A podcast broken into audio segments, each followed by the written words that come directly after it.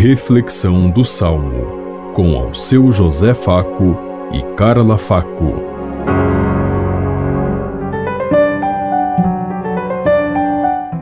Paz e bem a todos os ouvintes que estão em sintonia conosco neste dia, na meditação do Salmo 8.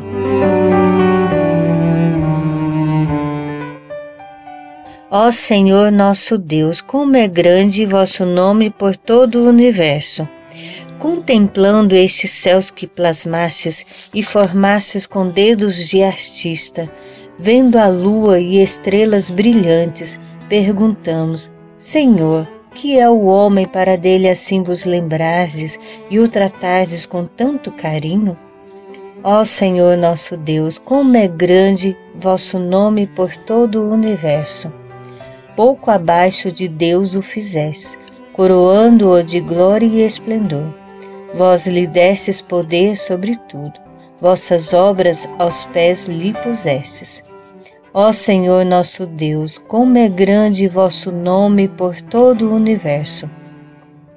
As ovelhas, os bois, os rebanhos, todo o gado e as feras da mata, passarinhos e peixes dos mares, todo ser que se move nas águas, Ó Senhor nosso Deus, como é grande vosso nome por todo o universo.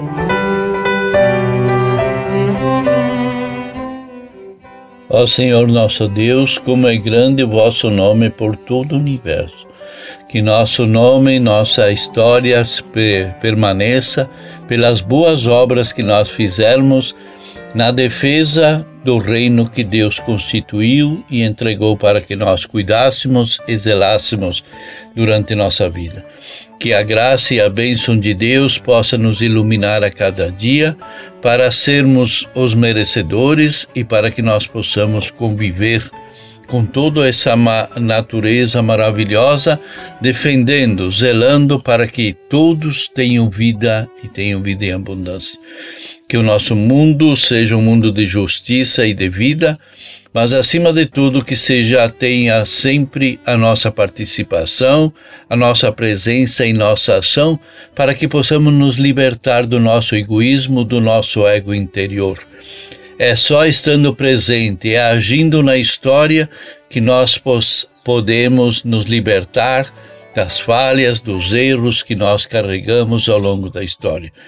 Que possamos assim olhar com cuidado, construir uma vida melhor, uma vida de, de transformadora e zeladora de tudo aquilo que Deus nos deu.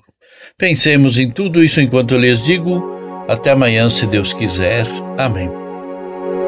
Você ouviu Reflexão do Salmo com ao seu José Faco e Carla Faco.